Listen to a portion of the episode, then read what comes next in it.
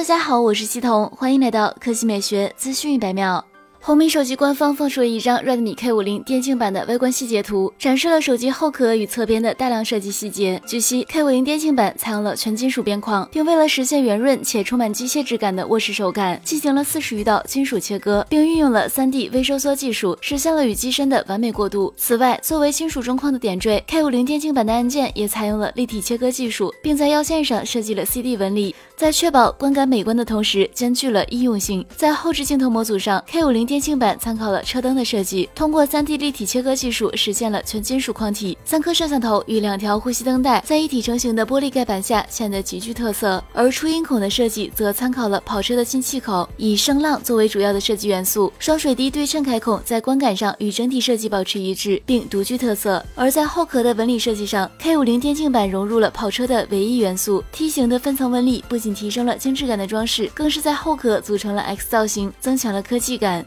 来看第二条新闻，广汽传祺官方透露称，影豹混动版将于今年内下线。新车将搭载由广汽自主研发的 GMC 2.0混动系统，百公里油耗仅3.6升。混动版的影豹已在去年广州车展期间正式亮相，完全延续了燃油版的设计，仅仅是车头的装饰条改成了银色，整体的运动感依然很足，甚至连战斗气息浓厚的四出排气都延续了下来。内部造型也基本是燃油版同款，一体式的双联屏有效增强了车内的科技感。碳纤维图案饰板同样得到了保留，富有战斗和运动气息。动力系统是该车的重头戏，其搭载了由广汽自主研发的 GMC 2.0混动系统，很有可能就是广汽此前发布的第四代2.0 ATK 发动机加 GMC 2.0机电耦合系统的组合。据了解，该混动系统为 A 级轿车研发，其中发动机热效率高达百分之四十二点一，影豹混动版百公里油耗三点六升，零百加速七点三秒。好了，以上就是本期科技美学资讯每秒的全部内容，我们明天再见。